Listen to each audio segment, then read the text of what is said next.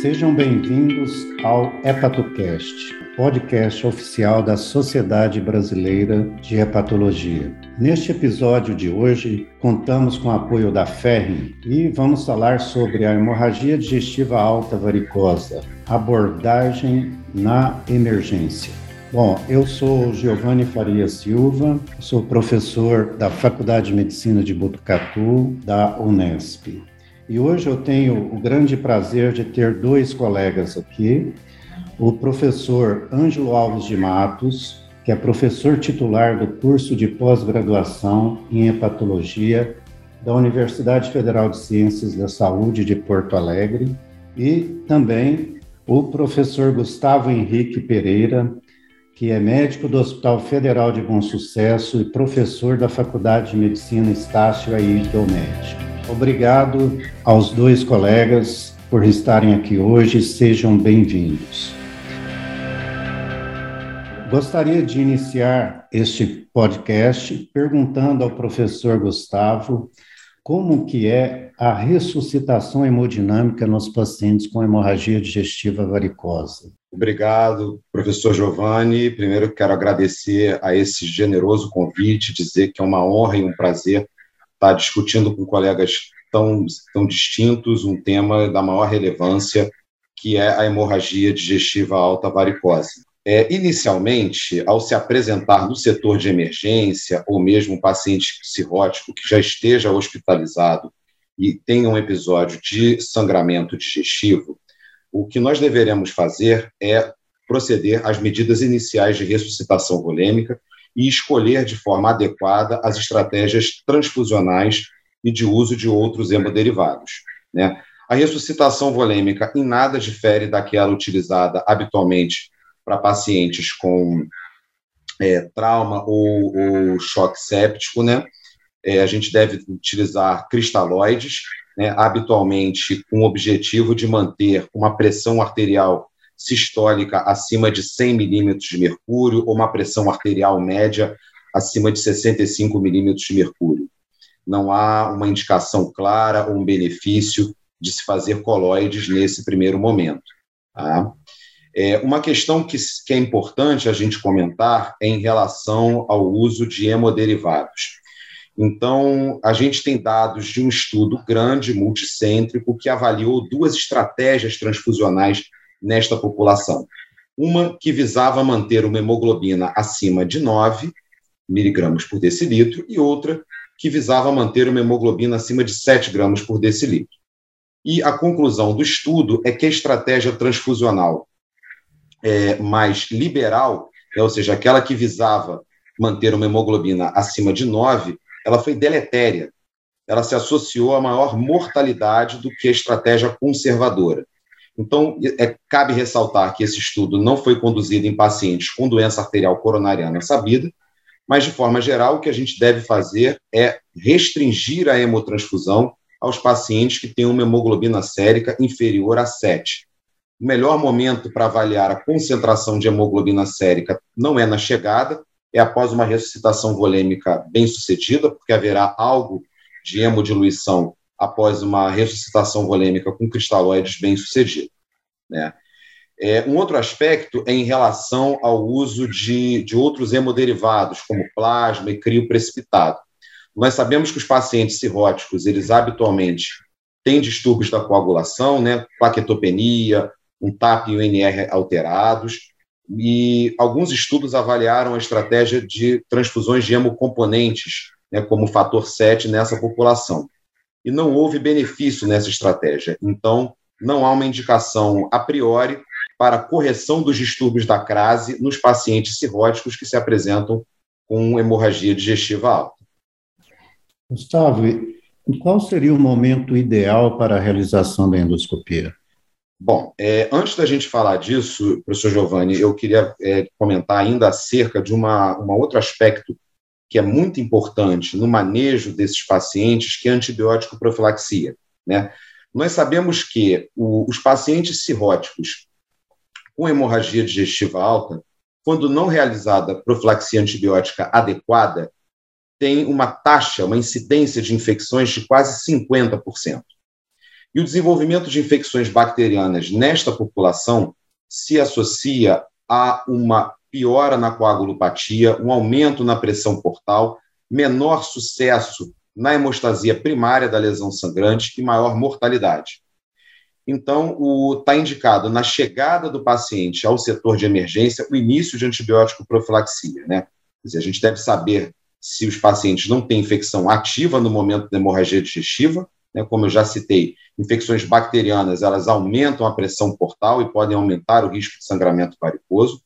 E uma vez que a gente tenha certeza, após uma, um rastreio infeccioso mínimo, como um, um, uma história bem coletada, um exame físico bem conduzido, coleta de culturas, abordagem do líquido acítico com uma paracentese diagnóstica, coleta de sedimento e cultura de urina, a gente deve começar a antibiótico profilaxia. Né? A, a, droga de eleição nesse momento é, são as cefalosporinas de terceira geração, né, principalmente para aqueles cirróticos mais graves, né, cirróticos child B, com acite. É, estudos mostram que a utilização de cefalosporinas de, de terceira geração nessa população se associam a uma, a uma maior probabilidade de permanecer livre de infecções bacterianas. Né? Então, a gente deve começar. Normalmente, ceftrexona, um gramo por dia durante sete dias. Estudos mais recentes mostram que é, provavelmente a gente está tendo uma mudança na epidemiologia das infecções nessa população. Né? É, provavelmente esses pacientes eles desenvolvam menos infecções espontâneas em vigência de profilaxia e façam mais infecções respiratórias. Né? E o que está associado a essas infecções respiratórias? Uma função hepática pior, encefalopatia hepática de grau mais avançada, necessidade de intubação orotraqueal. Então, é possível que a gente tenha que rever isso em algum momento. Em relação ao momento de endoscopia digestiva, é, o, o momento ideal para a realização da endoscopia é dentro de 12 horas, após a chegada do paciente no setor de emergência, e após, mas sempre lembrando que a endoscopia ela deve acontecer após uma adequada ressuscitação volêmica, após a realização de hemotrans, uma avaliação da necessidade transfusional e a, a, a prescrição de hemoderivados, né, de concentrados de hemácias, conforme a necessidade, e após a instituição de antibiótico profilaxia. Estudos mostram que a, o momento ideal para a realização da endoscopia é nas primeiras 12 horas, em especial nos pacientes que se apresentam com sangramento digestivo ativo, sob forma de hematêmese ou enterorragia. Cabe ressaltar ainda que, antes mesmo da realização da endoscopia digestiva, esses pacientes devem é, passar por uma adequada ressuscitação volêmica, como a gente já comentou, bem como é, o início de antibiótico profilaxia e também a instituição de drogas vasoativas, mesmo antes de confirmada a origem do sangramento como sendo varicoso. Mas essa parte da, da, da utilização de drogas vasoativas, o professor Ângelo vai comentar de forma mais aprofundada a seguir. Excelente. É, e como utilizar essas drogas vasoativas, professor Ângelo? Tá bom, então inicialmente eu gostaria de agradecer o convite do professor Giovanni e manifestar o prazer de estar aqui em companhia de colegas tão, tão queridos e tão importantes dentro da hepatologia nacional. O tema realmente é um tema envolvente, um tema desafiador né, e que vem ganhando, digamos assim, prestígio do ponto de vista do, científico, no sentido de trazer melhoria na sobrevida desses pacientes. Uh, o professor Gustavo já comentou alguns aspectos bastante interessantes em relação à, abordagem inicial desses pacientes. Eventualmente, quando possível, uh, eu acho que talvez o ideal fosse tratar esses pacientes numa unidade de tratamento intensivo. Né? Nem sempre isso é possível, mas o, o ideal seria tratar esses pacientes em UTI fundamental a profilaxia das infecções, como foi aqui comentado, mas aqui há uma certa mudança porque a profilaxia da encefalopatia hepática era discutido se deveria ou não deveria fazer. Não existia uma, embora existissem alguns trabalhos sugerindo, não tinha uma definição. E nesse último Baveno, a, a profilaxia da, da encefalopatia hepática foi consignada como sendo, digamos assim, um fator importante a ser, a ser colocado. As drogas vasoativas, como o professor Gustavo comentou de forma muito é, competente, de preferência, elas devem ser utilizadas antes uh, da, da endoscopia, quando temos a suspeita de que o paciente que vamos tratar é um paciente que tenha uma, uma doença hepática crônica.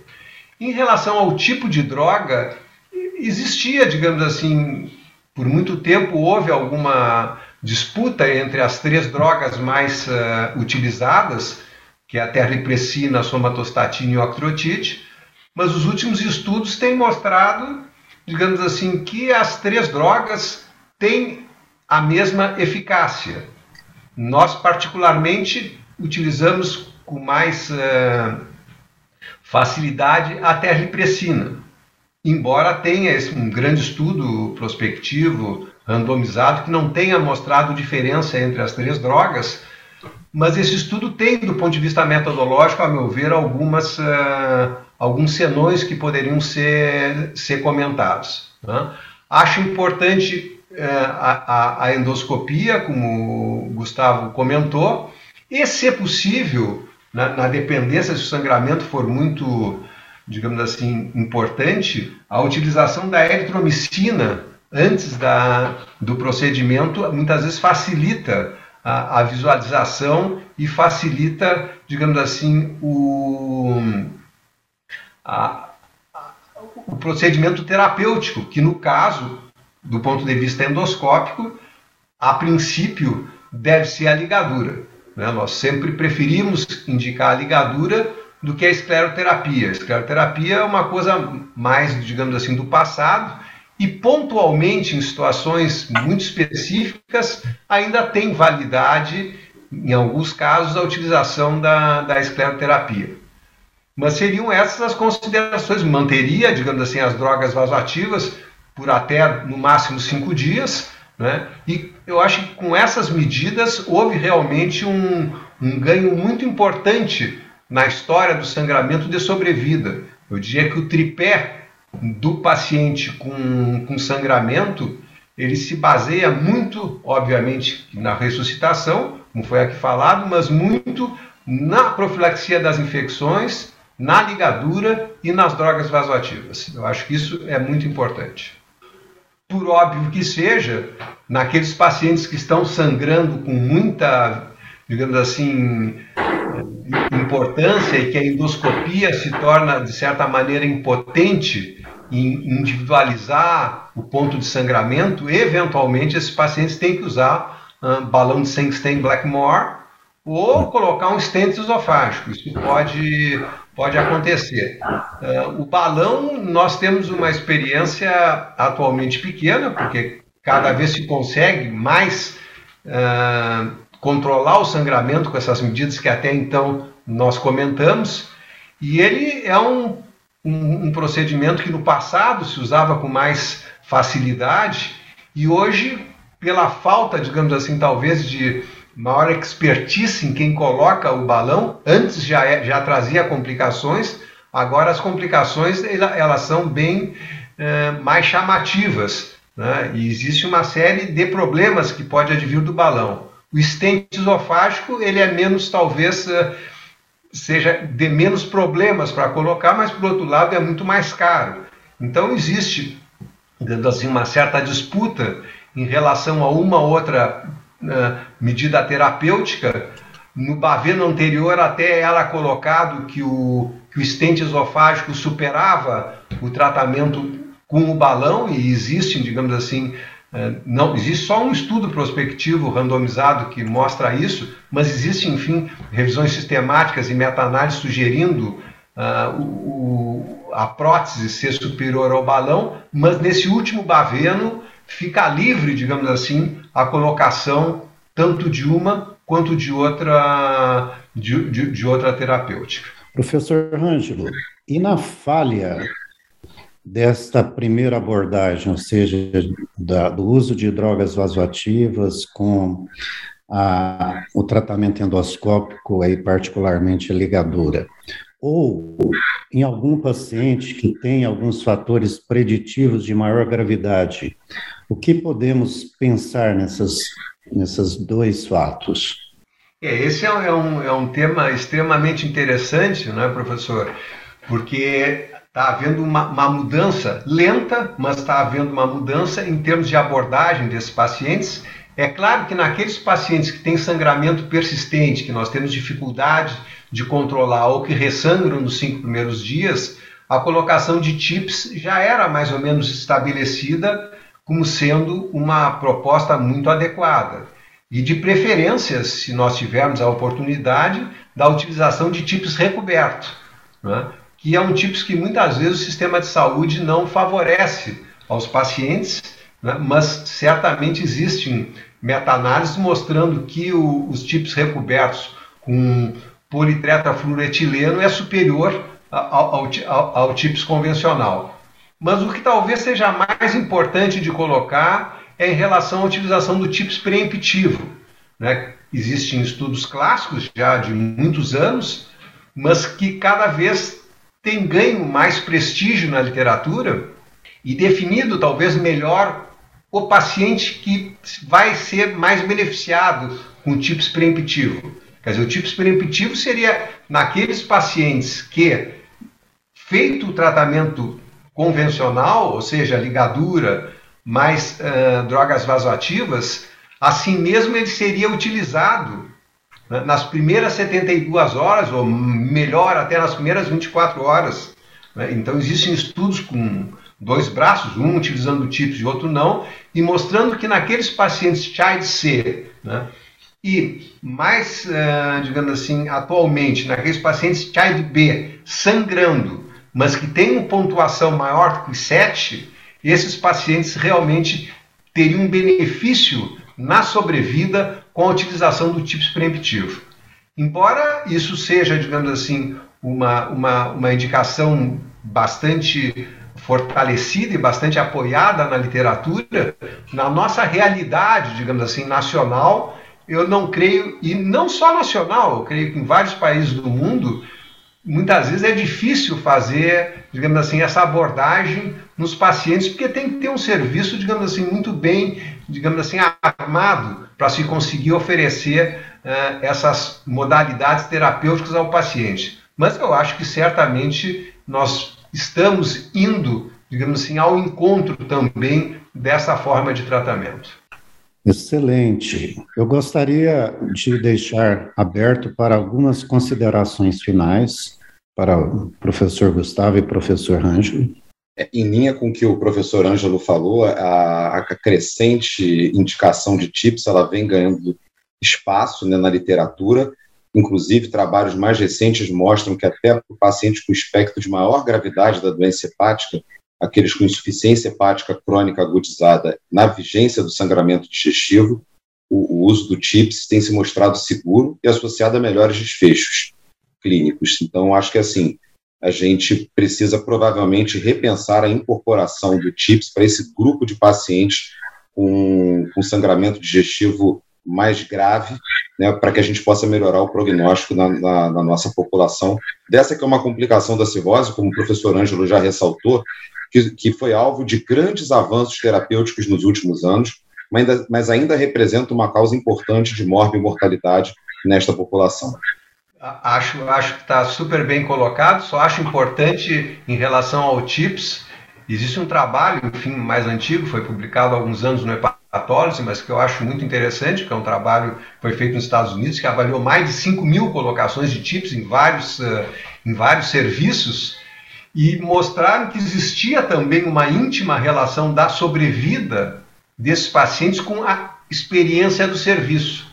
Então, aqueles serviços que utilizam menos de 20 tips ao ano, aquele profissional que não tem essa, essa expertise, a mortalidade ela não é diminuída. Então é importante que o radiologista intervencionista tenha uma experiência grande para que isso realmente se traduza em, em sobrevida.